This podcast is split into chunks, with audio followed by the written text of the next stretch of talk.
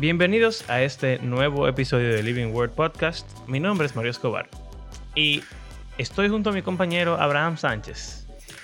En este episodio estaremos hablando, siguiendo con nuestra Yo creo- pregunta. espérate. ¿eh? Yo creo este es el episodio más controversial que hemos hecho.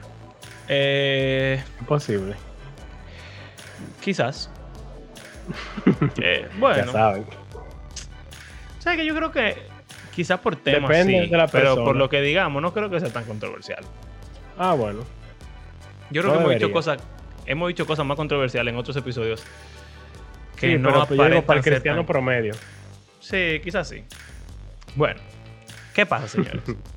Estamos preguntándonos si se puede ser cristiano bajo ciertas circunstancias. Si tú puedes ser cristiano sin ir a la iglesia, tú puedes ser cristiano eh, Sin casarte. sin casarte tener hijos, Sin tú bautizarte. puedes ser cristiano sin bautizarte y, y sin participar de la Santa Cena, eh, Sin evangelizar. sin evangelizar, no, Sin creer una teoría de expiación. expiación, sí. Entonces, hoy vamos a estar hablando si se puede ser cristiano siendo homosexual.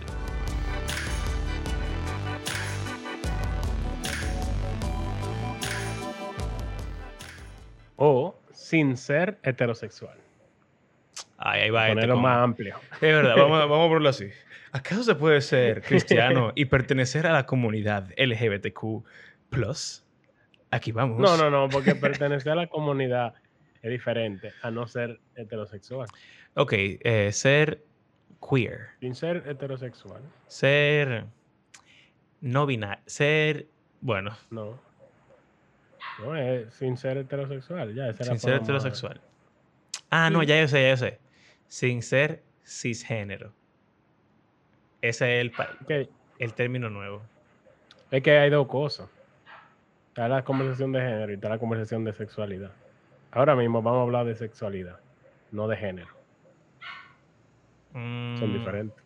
Bueno, yo creo que eso es parte de lo que tenemos que des, Definir. eh, definir y desglosar en el episodio porque ya, ya esto no puede ser, puede ser parte de la introducción porque tenemos media hora hablando de esto.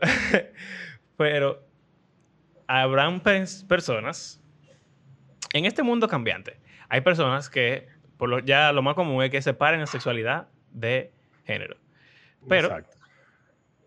hay personas que entienden que su condición homosexual, su sexualidad, ya es su identidad. O sea, que es su género, más o menos. Pero es que no. O sea, vamos, vamos a ver. A, lo que yo tengo entendido, porque obviamente yo no soy que experto en este tema tampoco, ni, ni estoy de acuerdo con todo lo que se dice en este tema, obviamente. Pero la forma más fácil de verlo es sexualidad, es que te gusta. O sea, ¿qué te atrae sexualmente? Y género eres es lo que tú te sientes. Si, si tú eres hombre y te gustan hombres, eso es homosexual. Si tú eres hombre y te gusta mujer, eso es heterosexual. Si no te gusta nada, asexual y así sucesivamente. Si te gustan los dos, bla, bla, bla, bla, bla. Esos son los que acaban en sexual, básicamente. Ok. Pero entonces, la cuestión de género complica todo. ¿Por qué? Porque no es de qué te gusta a ti, sino que, con qué tú te identificas, o sea, qué tú eres. ¿Qué tú te Por sientes? ejemplo, si tú eres hombre o si tú eres mujer o si tú eres cualquier otra cosa que la gente queer, por ejemplo. Eso es otra cosa con la que tú puedes identificar. Pero bueno, el caso es que ¿entiendes la diferencia? Como que el sexual es como que Sí, sí, te yo sé, sexualmente y el género es con qué tú te identificas Lo que pasa es, de tu, de que tu persona. lo que pasa pero, es que dentro de esa de- diferenciación, ¿verdad? Que ahora mismo es el, el estándar cuando se habla de sexualidad, hay muchísima, eh, muchísimo debate entre esa misma gente. sí, claro. Porque, Yo, por ejemplo, por ejemplo, si yo, siendo, o sea, biológicamente masculino, hombre, me identifico como mujer, pero soy sexualmente atraído por hombres, yo no soy homosexual, o sea, normalmente yo diría, yo soy homosexual, pero me identifico como mujer. Pero si yo soy mujer, yo soy heterosexual, porque yo soy mujer y me gustan los hombres. Entonces ahí se vuelve un desastre la cosa y ya Por eso es que la gente dice como que tú, lo que tú digas ya. Yo creo que ya no hay suficiente letra para definir todo lo que se puede hacer. Pero lo que quiero llegar porque, es que... O sea, ya eso rompe todo, todo esquema porque vuelve todo un desastre. un disparate. Pero es el problema, es el problema. Hay, hay personas, antes de que existiera toda esta comunidad LGBTQ tan eh, definida y también al mismo tiempo no definida, Exacto. ser homosexual era, una comunidad. Y era, en cierto modo, o sea, sabes que no había diferencia entre sexualidad y género. Todavía no se había llegado a ese punto. Entonces, dentro de la conversación cristiana, hay una situación. Y es si tú naces gay o si tú te vuelves gay. ¿Verdad?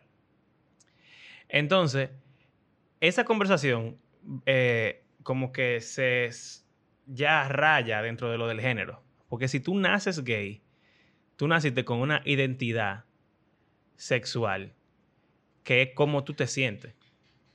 ¿Tú entiendes? O sea, tú sientes que tú eres una persona que sexualmente está atraída a eso. Entonces, si tú eres eso y tu género es así de fábrica, entonces tú tienes que actuar sexualmente en base a eso. Sí, yo creo que es uno de los psicólogos famosos que dice Como algo parecido a eso. Ajá. Entonces, por eso, como que se vuelve un lío. En el mundo secular eso no importa. Diferenciar género de sexualidad es, normal, porque tú puedes hacer lo que tú quieras, tú puedes hacer lo que tú quieras. Pero en la conversación cristiana, si tu género viene de fábrica... Yo creo que es importante diferenciarlo todavía no vamos a hablar quizá de esa parte, pero, o sea, la atracción por el mismo sexo es real. O sea, no es algo que, tú te inventaste o que tú dijiste con, ah, que yo, o sea, es complejo y real. O sea, es algo con lo que muchas personas luchan, por ponerlo así, o no luchan, sino que abiertamente eh, lo, abrazan. Pero está también la otra cosa aparte, la disforia, de, género, también es real. Eso es real también. También, exacto. y por nosotros mezclarlo en una misma cosa, podemos, o sea, no está bien equipado para lidiar con el problema específico que tenga la persona, porque es muy diferente tú no sentirte bien con tu cuerpo de hombre a tú ser hombre, no tener problema con eso y que te gusten los hombres. Exacto, entonces por eso yo creo que es importante, o sea, es importante diferenciarlo para poder lidiar. O sea, porque es que tú, tú lo estás viendo desde un punto de vista bien neutral. Pero yo estoy pensando como cuando tú tienes a un muchacho que te dice, yo soy homosexual en la iglesia, ¿cómo yo he visto que la iglesia lidia con eso? Y cómo yo he visto que eso se trata y cómo yo he visto que se sienten y cómo yo he visto que se argumenta a favor o en contra de. Entonces, a pesar de que hoy en día se separa convenientemente género y sexualidad, cuando en el mundo cristiano la gente quiere argumentar a favor de la práctica sexual, de la homosexualidad, entonces se olvidan de esa diferencia y lo unen para poder darle más peso a su argumento y decir, Dios me creó así, Dios me creó con una cuestión en la mente que yo soy así, esa es mi identidad, y por eso yo tengo que actuar de cierta forma. Mm. Y entonces cuando le dicen eso al pastor, ¿qué dice el pastor? El pastor te puede decir, no, Dios no te hizo así. Pero entonces, ¿qué tú sabes? Yo soy así. ¿Quién me hizo? Dios. Pues ya. Hmm. Entonces, esa conversación se pone difícil ahí. Sí, y está el debate de siempre de nature versus, nurture. nurture. Que o tú naciste así o tú te volviste así por las circunstancias. Y yo creo que aún tanto seculares como cristianos que han investigado eh, eso, que se ha estado investigando por mucho tiempo. Sí. Aunque hay opiniones diversas, obviamente. Pero la mayoría de cristianos diría que tú eliges eso. O, o sea, tú eliges eso, pero también habla mucho de cómo tus circunstancias de tu vida, de tu crianza, de tu pasado, influenciaron a elegir. Que tú terminas siendo eso. Exacto. O sea que si tú tienes atracción al mismo sexo, de una vez asumen que tú tuviste problemas con tu papá, o que tu papá estuvo ausente, o que tu papá le daba golpe a tu mamá, o un Lo cual, por lo regular, es cierto. O de que te, te violaron Exacto, cuando de chiquito. ti, eh, Eh, hay, muchísimas cosas que, o por lo regular son son- ciertas. son, exacto, son cosas que le pasan a personas que tienen atracción al mismo sexo. Entonces tú, un punto dices como que, espérate, que hay como un patrón. Claro. Pero también hay personas que no le pasó nada de eso y que también son homosexuales. Entonces, Entonces, el problema Eh. es, es admitir si tú naciste así de fábrica. Por Y eso es que a los cristianos no les interesante gusta decir eso. decir- o sea, como que está de acuerdo con eso. porque conozco de personas que han dicho como que, o sea, yo no quería que, que conocen, o sea, que, o que tienen familia eh, con atracción al mismo sexo y como que yo no, que- o sea, yo no quería creer eso, pero como que desde que él era chiquito yo veía como algo inusual que yo traté de quitarle, pero obviamente eh, no, no se pudo y él terminó siendo lo que el padre o la madre se temía. Eso pasa también. Sí. Como que desde chiquito tú notas cierta tendencia. Entonces, yo creo que no es ni una ni la otra, sino las dos. Yo también. O sea, yo creo que hay factores eh, que, que pueden ser. Porque lo que muchas veces el argumento es: no hay un gen gay. Y yo puedo decir, obviamente. Sobre todo si la, si la mayoría de homosexuales no se reproducen, entonces no pasan su gen a la siguiente generación. Ahora, eso ignora la posibilidad de haber mutaciones genéticas o de haber cualquier cosa hormonales o, o qué sé O yo, de que que- hay muchas cosas que no es gen, no un Por gen ejemplo- específico, sino hay muchísimas cosas, pero hay un sinnúmero de cosas que hay en el cuerpo que afectan muchísimas cosas que uno- una gente normal no sabe. Tú sabes que, tú lo sabes esto, yo creo. Hay, un, hay una especie de lagarto que nada más son hembras. Sí, en Jurassic Park. Y se reproducen. Son- No, pero, pero en la vida real. No, yo sé, pero que en Ah. Jurassic Park por eso se reproducen, porque cogieron el gen de esos lagartos y entonces los Ah, dinosaurios, que son hembras toditos, pueden Pues, reproducirse. bueno, eh, ok. Pues esos, esos lagartos son clones, básicamente. Sí. se clonan, reproducción asexual, no sé, no me acuerdo cómo es que lo hacen, pero ellas mismas se preñan a sí mismas y tienen su mismo bebé ella misma, que es ella misma, otra vez. Evolutivamente hablando, se dice que esa especie tenía machos antes. Y que, de alguna forma u otra, cambiaron, se adaptaron, quizá por una ausencia de machos que estaba pasando, y lograron llegar al punto de No necesitarlos. no necesitarlo. Pero es evidente, o sea, si hay algún tipo de micro o macro evolución de que esos lagartos no empezaron siendo hembra toditos. Porque, eh, bueno, es que en los animales hay de todo. Si tú estudias biología, tú vas a ver que hay muchísimas cosas rarísimas. Que los animales tú te quedas como que. eh. ¿cómo Y si rayos? tú vas a las plantas y a los hongos y a la no sé qué, o sea, hay 20.000 cosas diferentes. Pero hasta eso diferente a los- usan. a los o seres sea, humanos. también dicen, por ejemplo, hay perros que tienen comportamiento homosexual. Y dicen, mira, si los, anima- si los perros que son animales son homosexuales algunos, ¿por qué la gente no puede ser homosexuales de fábrica? Y, Habría que obviamente, ver que, o sea, porque ahí estaríamos como atribuyéndole sentimiento humano a un perro. Bueno, no, no sentimiento humano, pero lo que le atribuyen es. eh, o, o sea, eh, básicamente una propiedad transitiva medio chueca de decir: el perro es un animal, es animal sin conciencia y es homosexual. El hombre es un animal, es un animal con conciencia, es homosexual. La conciencia es diferente, pero su cualidad de animal es igual, así que pudiera ser que ser homosexual sea algo normal animal, que no tenga que ver con una elección consciente del ser humano. Cuando decimos normal, es como la, la vez pasado, que estábamos hablando de la familia y el tener hijos y qué sé yo. Normal. Lo normal no es ser homosexual en el sentido de que es una minoría. Exacto. Y siempre lo ha sido. O sea, siempre ha sido menor porcentaje de la población que tiene. Y siempre lo va a sexo. a menos que la raza humana deje de existir, porque como tú bien dijiste, los homosexuales no se pueden No sé. reproducir. bueno, Exacto. la ciencia hace cosas, ¿verdad? Pero nada, No, bueno.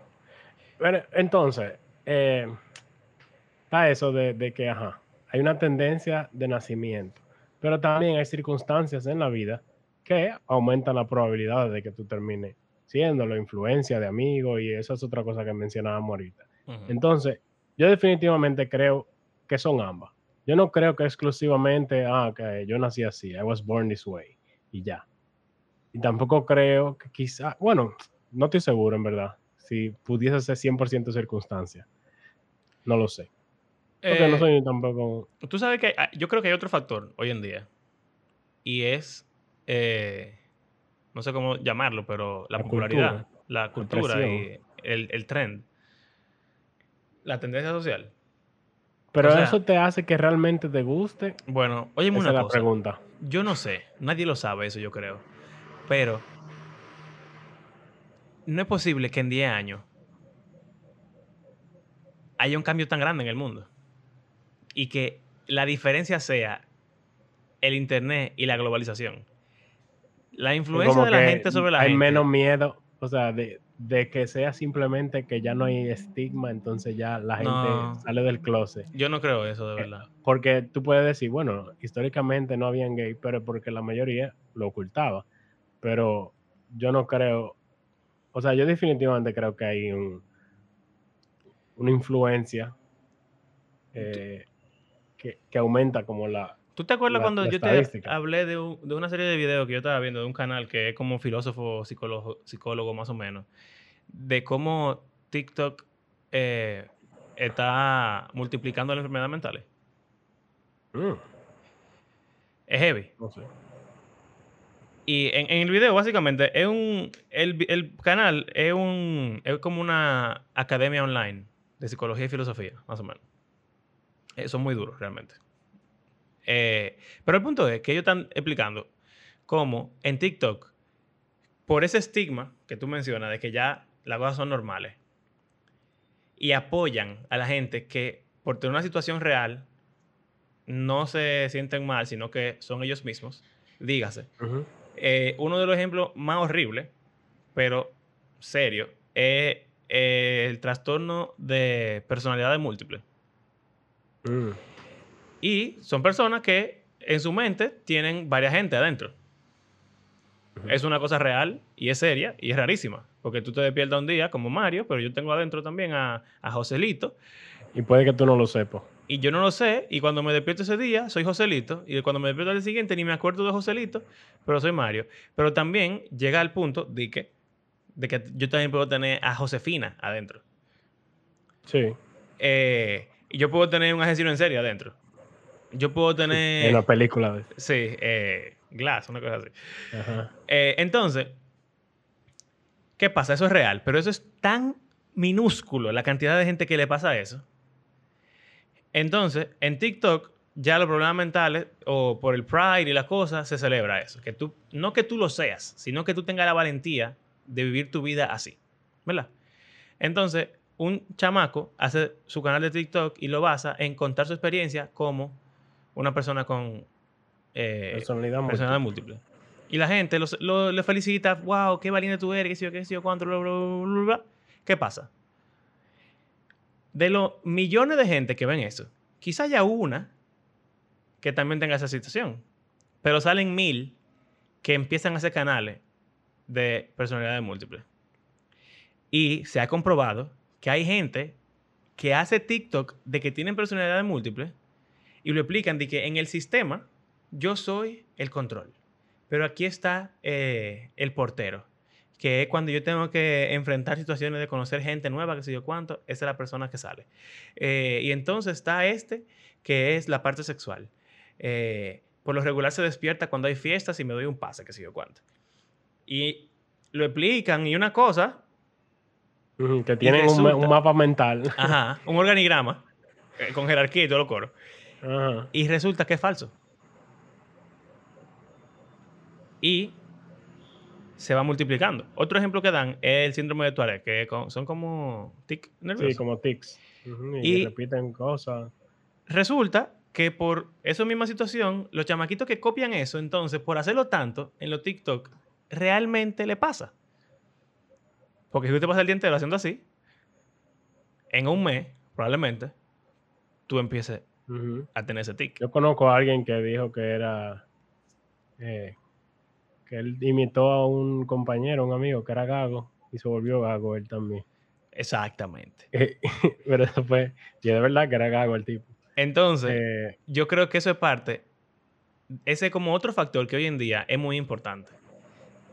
Se celebra tanto ese pájaro, perdón, ay Dios mío.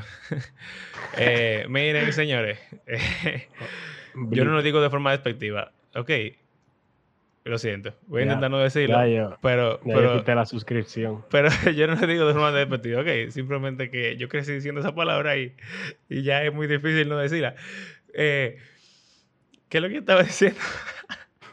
Ey, qué difícil vivir en un mundo Se donde celebra tanto todo, todo lo que tú dices se puede usar tu contra. Se celebra tanto ser homosexual que un niño o un joven que puede ser que sí tenga algún tipo de inclinación de fábrica o que le haya pasado algo y eso le haya creado cierto tipo de dudas o lo que sea, diga, ¿sabes qué?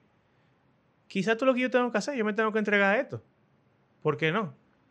O es tan famoso y tan heavy que yo creo que yo no tendría problema. No es tan difícil ser homosexual. Yo puedo hacer que me gusten los hombres y la práctica sea el maestro.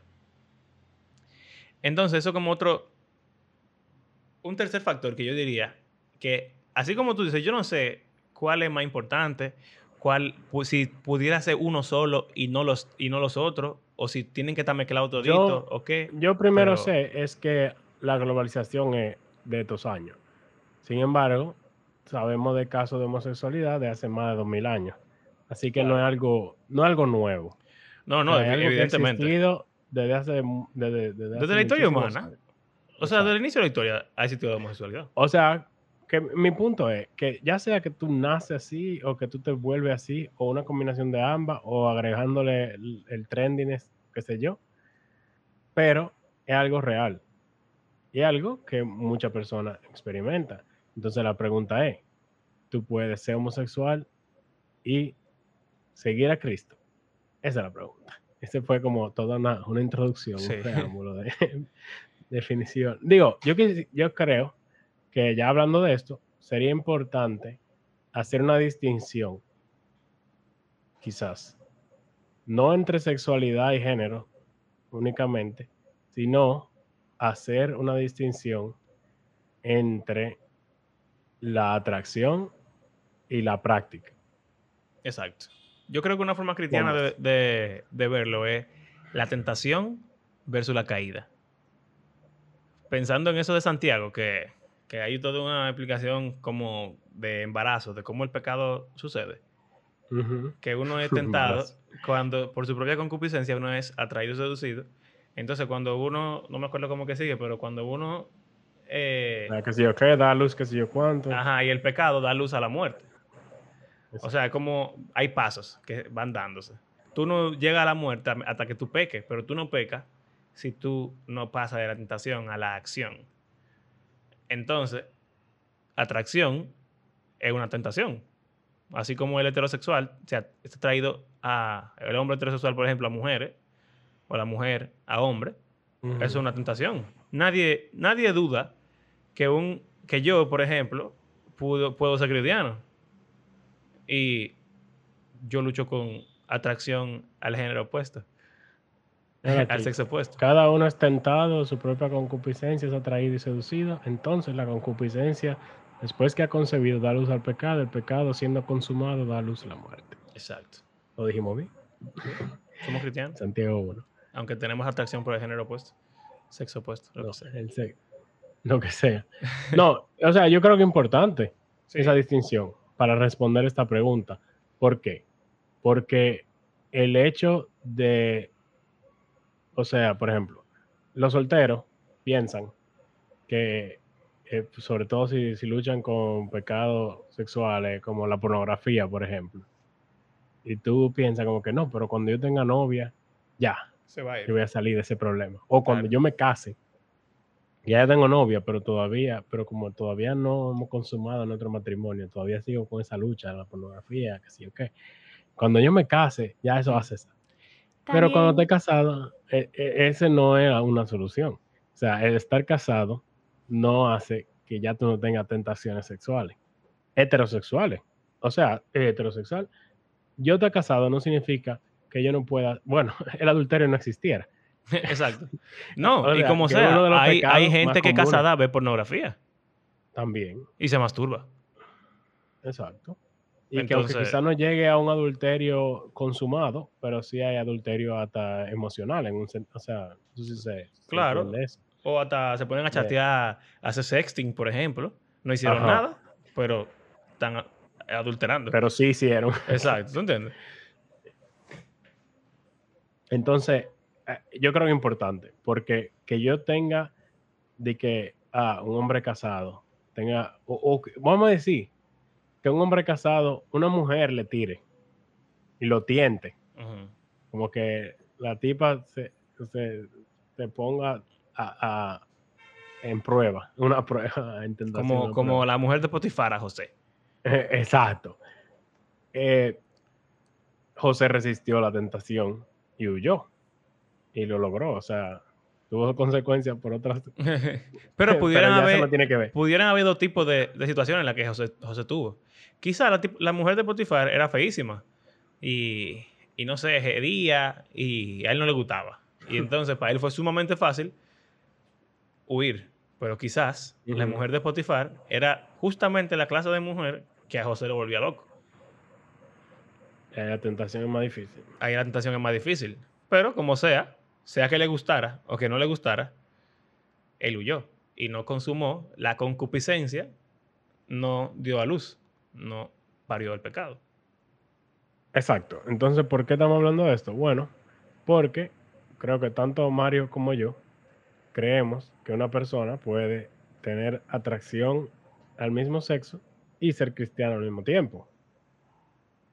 Pero, o sea, el ser cristiano, yo no creo que cura necesariamente la atracción al mismo sexo, que es algo que en lo cual quizás hemos fallado en el pasado, de querer como quitarle, o, o sea, tratar de que se vuelva, como que el enfoque es de su santificación, es tratar de que se vuelva heterosexual. Déjame, déjame detenerte por un momento.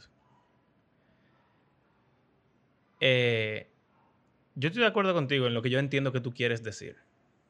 Pero creo que como tú lo estás diciendo, está mal. Porque el punto de ser cristiano es curarnos de todo lo que sea pecaminoso. Y de incluso de la tentación. O sea, se supone, yo en- tengo entendido, no sé por qué, ahora mismo no me, no me llega un pasaje a la mente, pero que en el cielo no necesariamente seremos tentados. O quizá ya no, como que ya la tentación no va a ser ni siquiera importante porque ya ganamos. Se supone que ya ganamos, entonces ya no deberíamos estar luchando. ¿Entiendes? Sí, pero para mí es diferente el ya no ser tentado por hombres a que te gusten las mujeres. ¿Entiendes? Ah, ok, pues yo no estaba entendiendo, está bien. Lo que pasa es que como O sea- sonó, pareció que tú estabas diciendo, ese cristiano no, está, no quiere curarte de la atracción al mismo sexo. Yo creo que si realmente para Dios eso no está bien, en la resurrección Él te va a curar de la atracción al mismo sexo. No estoy diciendo que te va a dar Ah, atracción sí, al sí, sexo sí. opuesto. Eso, eso, es lo- eso es lo que quería decir, sí.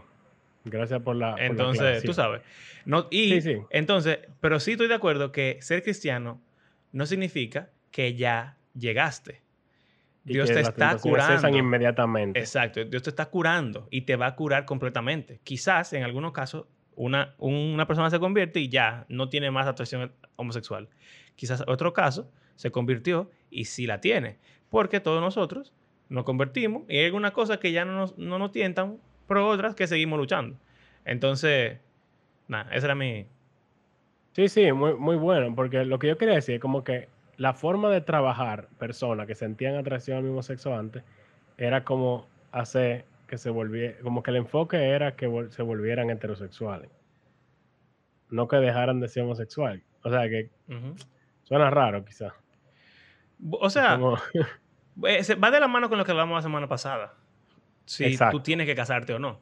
Yo creo que no está mal porque no es bueno que el hombre esté solo. Hay muy pocas personas que, como Jesús dijo, no todos pueden con ese, eh, con ese llamado de ser eunuco. Yo diría que la mayoría no puede. de una comunidad, eh, o sea, sobre todo, o sea, eso que hablábamos de lo de los solteros la semana pasada, yo creo que es muchísimo más importante para una persona que tiene atracción al mismo sexo, de Claro. tener una comunidad sólida. sólida.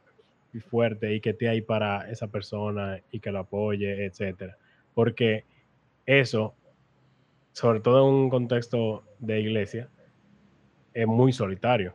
O sea, tiende a ser muy Y solitario. sobre todo con lo fuerte que es la comunidad LGBT.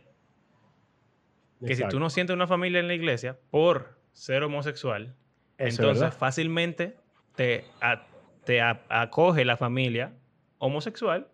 Sí, la a veces tienen una comunidad más fuerte que la comunidad de la iglesia, Exacto. lamentablemente. Eh, pero lo que, lo que quería decir entonces, por ejemplo, mira que también Pablo dice que es mejor casarse que estarse quemando. O Sí. sea, yo sé que es difícil y yo no estoy diciendo que de- debería ser como el, el objetivo, pero yo me gustaría verlo, me gusta verlo como si fuera un ideal. Yo creo que el ideal es que Ideal. tú pudieras no solamente vencer la tentación homosexual, sino también abrazar la vida heterosexual y encontrar ese, e- ese vacío que, de relación íntima, de matrimonio, de sexo que tú estabas buscando, tú poderlo llenar con una pareja, que fue lo que Dios creó en el principio. Ahora, y yo conozco casos yo también. así, de una, un hombre que era homosexual y practicaba la Sí, homosexualidad durísimo. y se convirtió Y se casó. y el Señor transformó su vida y él se casó con una mujer y tiene Exacto. una familia y o sea y él eh, me gusta porque él va o sea él da su testimonio y comparte su historia y, y, eh, anima a otros que tengan atracción por el mismo sexo a no a no ver como una meta imposible Exacto. sino de que eh, el Señor hace ese tra- puede hacer ese trabajo. Incluso el mismo. Pablo menciona, esto eran algunos de ustedes, y en Y ya no. un pasaje que él menciona eh, homosexual, homosexualidad. Sí. Entonces, Entonces, definitivamente yo creo... como un lo- ideal. lo que- y no como pero- algo que sea requerido o necesario. Y verlo como... Tú ves ese, ese aguijón en la carne que tenía Pablo. Que él Yo creo que un él no asunto de enfoque entonces. Un Sí, asunto de enfoque. Tú lo puedes ver así. O sea, ¿a qué yo me refiero? Con que quizás hemos fallado en enfocarnos en que una persona cumpla con una serie de requisitos y de leyes y de eh, estándares, yo, ajá. Que sería algo como medio, o sea, sería algo legalista, versus que la persona realmente sea enfrentada con la realidad del evangelio y su poder transformador, Y reciba la transformación del Señor. la nueva creación. Que se ve de una forma ah. específica para cada persona. Exacto. Entonces, yo creo que no es útil que tú, hablando con un homosexual, siendo cristiano, uno que no sea cristiano, Ujú. tú lo que le hables es de que la homosexualidad es pecado exclusivamente, que es algo que tiende a pasar también Sí. de que tú no, no compartes realmente las buenas nuevas de el Señor Jesús. Tú no me compartes las malas nuevas de que él es un maldito homosexual que va a ir al infierno. Básicamente, como se hace con otros pecados, otros pecadores. O sea, es de que, ah, que tú, que sí o qué. ¿Sabes qué? Déjame interrumpirte ahí un ching. Y yo creo que todo tiene que ver, sí, como tú dijiste, el enfoque. Pero también, no el enfoque que tú tengas, sino cómo tú lo quieras No se aborda. ver para abordarlo. O sea, hay diferentes tipos de homosexuales también. Porque Sí, están los homosexuales que son simplemente una gente normal que están enamorados de otro tigre y se juntan y ya, son felices. Están los homosexuales que viven en un desborde de, de lujuria y desenfreno y locura y, y una asquerosidad que sería asqueroso igualito si fuera heterosexual. Eso, eso iba a decir que igual, del mismo modo hay diferentes tipos de heterosexuales. Exacto. Entonces, O sea, Jesús, por ejemplo, cuando él juzgaba a un pecador, él sabía muy bien diferenciar, por ejemplo, la mujer adúltera que se arrepintió a su mismo porque él le dijo, vete y no peques más. Y él tuvo compasión de ella cuando la estaban juzgando, porque quizá ella flaqueó, cayó, se debocó, pero ella quiere restauración. Versus alguien que no lo quiera y que diga, ¿sabe qué? Yo le voy a dar para allá porque yo quiero esta vida, yo la amo y yo le voy a dar para allá, a pesar de que yo sé que está mal y que me han advertido, como los fariseos, que su pecado no era sexual, era de orgullo y de hipocresía. Entonces. Eh, que la pregunta eh, puede ser: ¿dónde está tu lealtad? Sí. Tu lealtad es a tu homosexualidad, a tu identidad. A tu deseo, a tu placer sexual, a tu, ser. O sea, a lo, que te gusta a ti. Tu propio, tu propio Dios. Tu propio yo. O tú estás dispuesto a entregar todo lo que es preciado para ti con tal de seguir a Cristo, que es lo que Jesús decía a la gente, que cuando la multitud lo estaban siguiendo, le decía, el que no odia a su padre, madre, esposa, hijo, a su propia vida. no es digno de mí. Y la gente como que... Dime. ¿Cómo así? Abusador. Pero yo creo que eso es algo importante. Y que, o sea, no obligado. Eso es otra cosa. A ver si queremos obligar a la gente. Sí, ah, claro. No. Entonces, si lo hacemos con ese enfoque de, ah, no, tiene que... También, no solamente que no es obligado, es que no tenemos que ganar esa pelea. Queremos pensar muchas veces que tenemos que salvar a nuestro país o al mundo de la homosexualidad. Ese no es nuestro, esa no es nuestra pelea. Jesús no salvó el mundo de la homosexualidad. Él no salvó a Israel de los romanos. Él no salvó a Pedro de negarlo tres veces. Ahora, él va a volver. Y en ese momento sí, ya no va a haber más pecado. Pero la forma en la que Jesús ganó fue sacrificándose. Y fue, si el sistema tiene poder y viene en contra mía, él no se enfrentó al sistema, odiando al sistema o, o usando el chip de poder que tenía, que era bastante, para destruir el sistema. infinito. bueno, yo creo que la iglesia es similar. Tenemos poco poder, pero al mismo tiempo tenemos mucho poder. Pues tenemos mucha influencia. Entonces, yo no creo que estemos llamados a decir como que, ah, bueno, el, e, este país se está volviendo homosexual. Vamos ahí a romper con eso, que sé yo cuánto. Yo creo que debería ser, vamos a salvar a las personas, vamos a predicarle el evangelio. a servir a, la persona, vamos a amar a las personas. Y si me quieren matar por eso, bueno, eso fue lo que hizo mi maestro. Ningún siervo es mayor que su maestro. Si a mí me persiguieron, también ustedes lo perseguirán. Jesús no nos dijo que, hiciéramos, eh, que fuéramos a dispararle a los a lo, gays, eh, ni, ni tampoco hiciéramos campaña en las redes diciendo que eso lo va a mandar para el infierno, malditos homosexuales. Eso no fue lo que él hizo. Él los amó. Tuvo compasión. Eh, o sea, él lo dice como a cada rato que encuentra de la esos encuentros. Esa persona tuvo compasión y, o sea, o lo amó, lo sanó. Dicen una que tuvo compasión de la multitud porque eran como ovejas sin pastor. Exacto. Y él quiso ser su pastor. Eso no significa que él no le dijo que estaba mal. Él lo hizo. En amor. Claro que sí. y claramente. Pues cuando él le dijo a la mujer adúltera, no peques más, él no le puso paño tibio a eso. no, y a la samaritana. Sí, tú has tenido siete maridos. y el que tú tienes ahora mismo no es tu marido. Exacto. Entonces no, debemos confundir, por ejemplo, personas como nosotros que estamos hablando quizá a favor, en cierto modo, alguna persona quisiera decir que estamos hablando a favor, aunque no lo estamos haciendo, Exacto. de los homosexuales o de la homosexualidad o qué sé yo. No, estamos simplemente diciendo, la Biblia está ahí, Dios está ahí, creemos que eso es pecado, pero cuando tú dices una mentira porque tú te sientes presionado a decirla. Tú no quieres que alguien venga a darte una galleta y decirte, maldito mentiroso. Tú quieres que te corrijan en amor y te ayuden. Yo nunca he oído la frase de que los mentirosos no No entrarán. entrarán.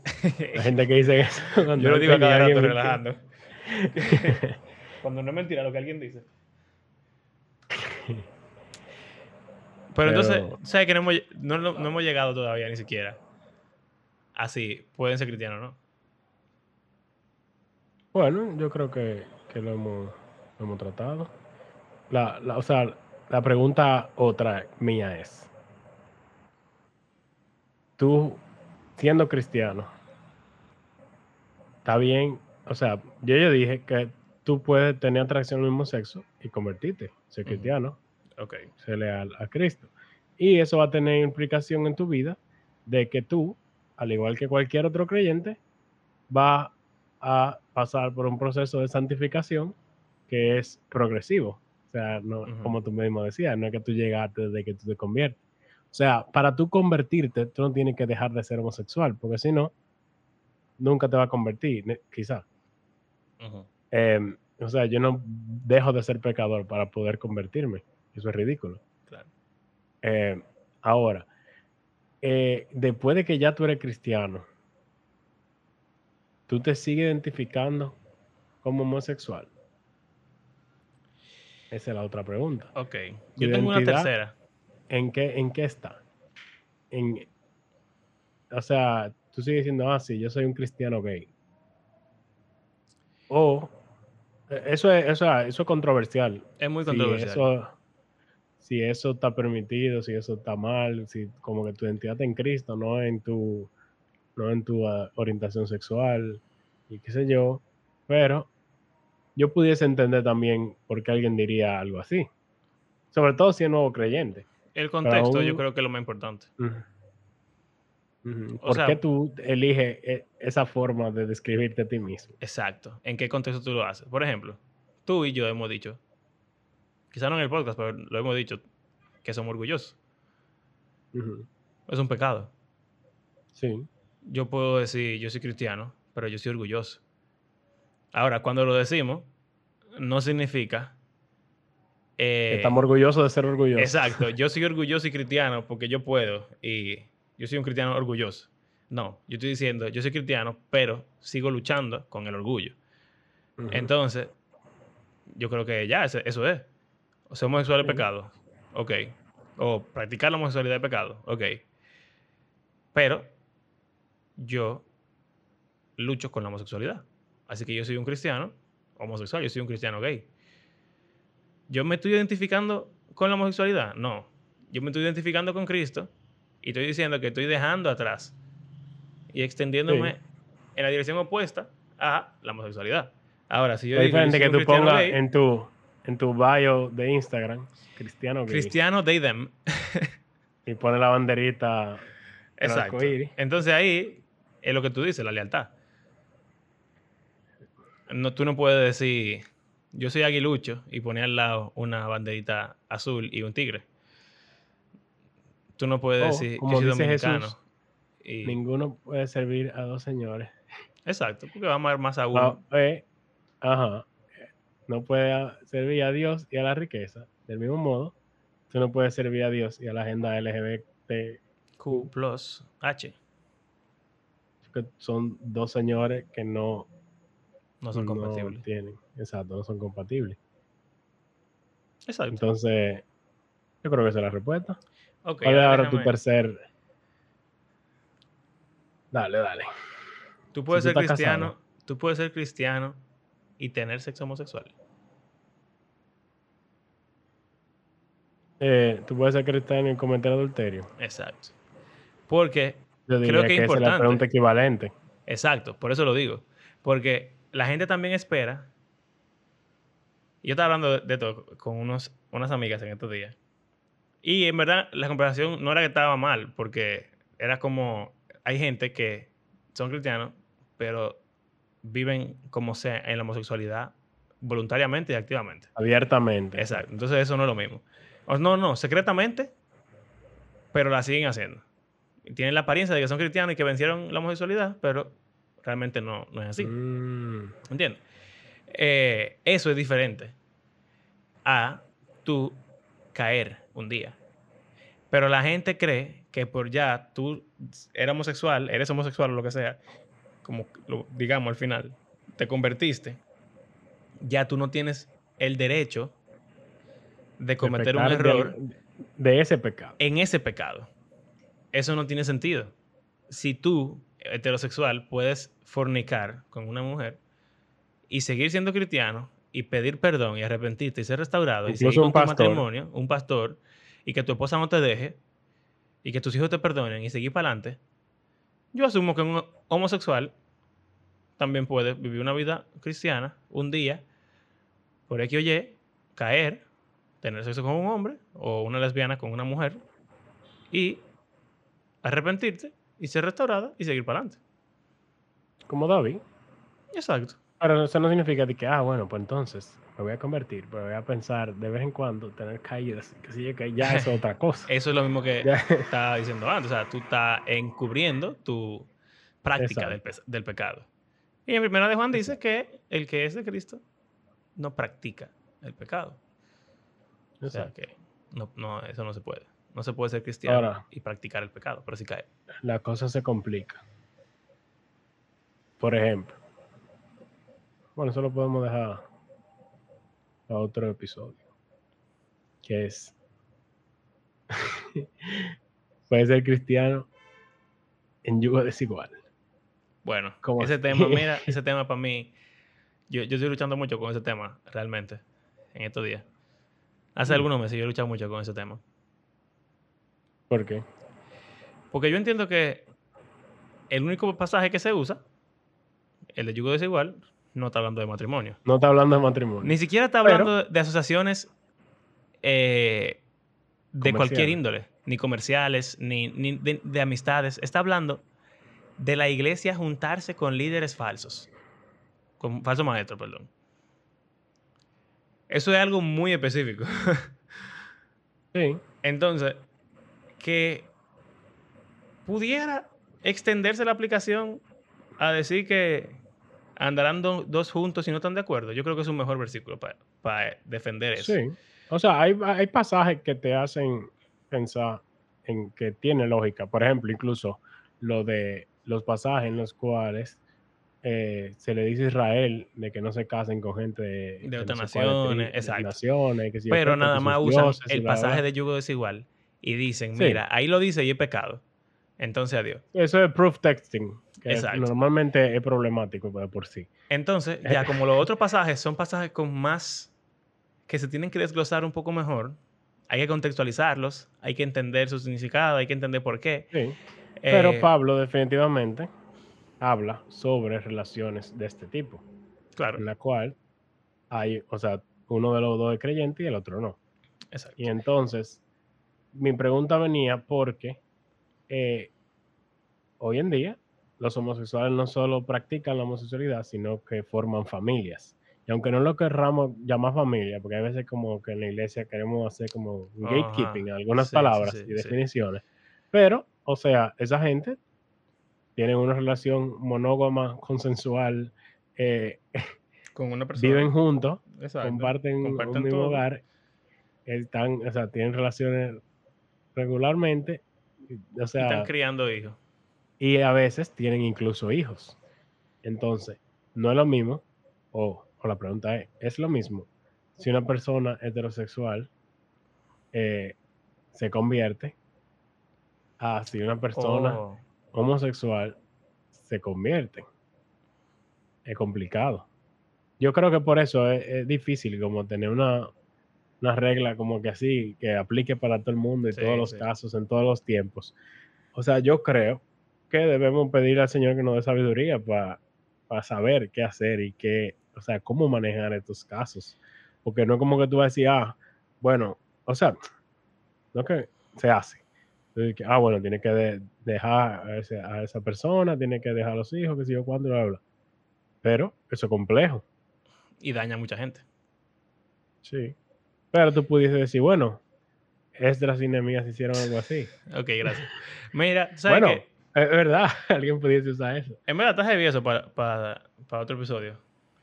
Eh, pero va- vamos a acabarlo. Vamos a concluir. Pero vamos a acabarlo con esto. Que acuérdate, cuando yo leí el libro de N.T. Wright sobre la autoridad de la Biblia, yo te decía que para mí ese libro era un poco difícil. Porque él estaba hablando como que de que la Biblia no lo dice todo. La Biblia es la autoridad, pero ¿qué significa que sea nuestra autoridad? En temas que ella no trata. Trato. Y en temas que trata, pero trata en una cultura de hace 2000, Contexto. 3000 o 4000 Ujú. años. Entonces estaba diciendo que básicamente tenemos que buscar los patrones, los principios, como alguna gente quiere decir, o la enseñanza o lo que sea, y ver cómo eso se extrapola y se traduce a nuestra cultura, a nuestro tiempo, a nuestras circunstancias, etc.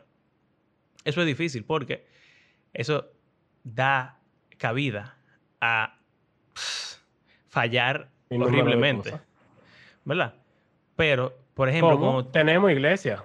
O sea, hay iglesias que difieren a lo que nosotros estamos hablando. Sí, Y que son lo que Y se que- le dice affirming. exacto, que que todo el mundo puede ser No ven homosexual y ningún para problema con que tú seas homosexual y seas cristiano, o sea, practicante. Y ellos creen eso y hay denominaciones grandísimas que tienen Sí. esa postura. Y es, es un tema. Y lo- O sea- lo- los conservadores y los fundamentales y los, qué sé yo, dirán, eso es por esa mentalidad de que tú puedes hacer con la isla lo que tú quieras. Pero lo que N.T. Wright está diciendo no es que tú puedas hacer con la isla lo que tú quieras. Es que tú tienes que preguntarle al Señor y preguntarte tú y al Espíritu Santo qué es lo que tú quieres que llevada con la Biblia. Y esa pregunta que tú hiciste, en verdad, yo creo que tú y yo lo hemos hablado. Si Creo que sí. tú tienes un caso así, o sea, están casados, tienen hijos, ¿qué es lo correcto? ¿Qué es lo que, lo que, Porque tú no me vas a decir no venga a la iglesia. O sea, o tú- bueno, pero se hace. tú le puedes decir, por ejemplo, tú no te puedes bautizar. Entonces ya tú no eres iglesia, ya tú no eres cristiano. Tú le puedes negar Tú la no comunión no de la parte Santa Cena. Tú le puedes negar el servicio. Tú le puedes negar el pastorado. Tú le puedes, tú puedes no negarle nada. Pero eso es difícil. Y no hay un pasaje en la Biblia que te diga lo que tú tienes que hacer ahí. Hay pasajes que tú puedes usar y luchar con ellos y buscar la forma de tú responder bíblicamente y servir al Señor y, y ser sabio. Pero para eso, eh, obligatoriamente tú tienes que tomar el texto en tus manos. La diferencia es si tú lo haces en tus manos o en tus manos con el Espíritu Santo. Eh, entonces, en verdad, este y tema... solo o con eh, una comunidad, con un grupo de personas. O sea, no un con- tema de que para yo tratar de que solo y sin, sin consultar con nadie ni nada. Exacto. Que bueno, yo entiendo que esto y esto y ya. Y ya, como esta es mi iglesia, adiós. Bueno, Bueno, nada. ya sabes. ¿Y entonces cuál es la respuesta? Yo creo que el resumen de la respuesta es, se puede ser cristiano y luchar, o sea, tener atracción al mismo sexo o ser homosexual en cuanto a la tentación. Si somos ortodoxos y pensamos que, somos, que la homosexualidad es pecado, ¿verdad? Que es lo que nosotros somos. Entonces tú puedes ser cristiano y luchar con eso, incluso caer, como todos caemos, Claro. Pero tú no puedes ser cristiano y entregarte a eso. Como tú no puedes ser cristiano y entregarte a ningún pecado. Tú no puedes ser cristiano y también identificarte con eso, junto con tu identificación con Cristo como si fueran iguales o similares. Porque Cristo es el Señor sobre todo. Y eso es simplemente una circunstancia o situación en tu vida sobre la cual se supone que si Jesús es el rey, Él debería tener supremacía sobre ella. Entonces, sí, tú puedes ser cristiano y ser homosexual, pero no, tú no puedes ser cristiano. Y abundará el pecado porque Para que sobreabunde para la que gracia. sobreabunde la gracia. No, de ninguna manera. Ya. ¿No? Eso es todo. Bueno, gracias por acompañarnos en este episodio. Esperemos que no se hayan confundido con nuestras conversaciones. que No. a veces se- No, nosotros estamos de acuerdo con los pájaros. Oye, no, o sea, es que, que como que en lo- los trenes de pensamiento, que a veces nos vamos, vamos Ah, por sí. una vía y vamos profundo y después nos devolvemos y volvemos a irnos por otro tren a otra dirección. Entonces, Sí, sí, pero es es una parte de ser una conversación, exacto. Así que gracias por acompañarnos y esperemos que les sea de provecho. O aunque estén completamente en desacuerdo con nosotros, pudiese serlo. O estén Claro. completamente de acuerdo con nosotros. Es una conversación para tener con las con demás personas. Porque es un tema Y como iglesia. que, y como iglesia, con tus pastores, etcétera. Porque es un tema que definitivamente no podemos ignorar y que deberíamos tener más conversación al respecto y no ser un tema tabú del que no se habla. Pero todo el mundo, hoy en día prácticamente, conoce a alguien o es familiar de alguien homosexual. Piénsenlo. O sea, algo que está más cerca que lo que uno se imaginaría.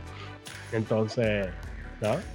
Eh, recuerden que creemos que la Biblia es un libro que está vivo y que tiene el poder para transformar la vida de sus lectores y de todo el mundo, aún el mundo loco en el que vivimos hoy en día. Sí. Y eh, gracias por hacer este podcast parte de su rutina semanal. Y si quieren apoyarnos económicamente, pueden hacerlo a través de nuestras plataformas de PayPal o de Patreon.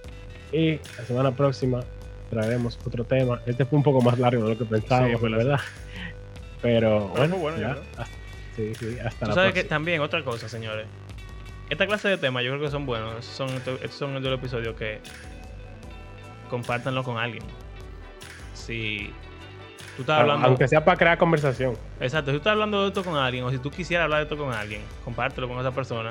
Si compártelo con el pastor de tu iglesia, por ejemplo. Si tú crees que tu iglesia debería mejorar en ese aspecto, o compártelo Para que te prohíban hoy ese podcast. bueno, comparte. Si tú tienes ese amigo homosexual o ese familiar homosexual, compárteselo. Yo no creo que, después de lo que dijimos, se sienta ofendido porque yo haya dicho la palabra pájaro. Eh, No, y más si es dominicano tan. exacto. Ah, Bueno, yo eh, yo tenía un vecino que era homosexual y eso es lo, único que él decía. Yo he sido un pájaro. Pero bueno. Y, o sea, o si simplemente ustedes tienen amigos que hablan de ese tema, compártanlo, porque el punto de este podcast es que de aquí salgan conversaciones con otra persona y que ustedes compartan su punto de vista, abran la palabra y piensen, así como nosotros sacábamos versículos de nuestro gorro mental, eh, y porque así es que se crecen, ¿verdad? Entonces, nada, compártelo. Ujú. Lo único malo que tú dijiste todo al final, y si la gente corta después de que yo comienzo a decir gracias por acompañarnos, se van a perder esos últimos tips. Rayos. Tienen que escuchar hasta el final. bueno, ahí está. Adiós.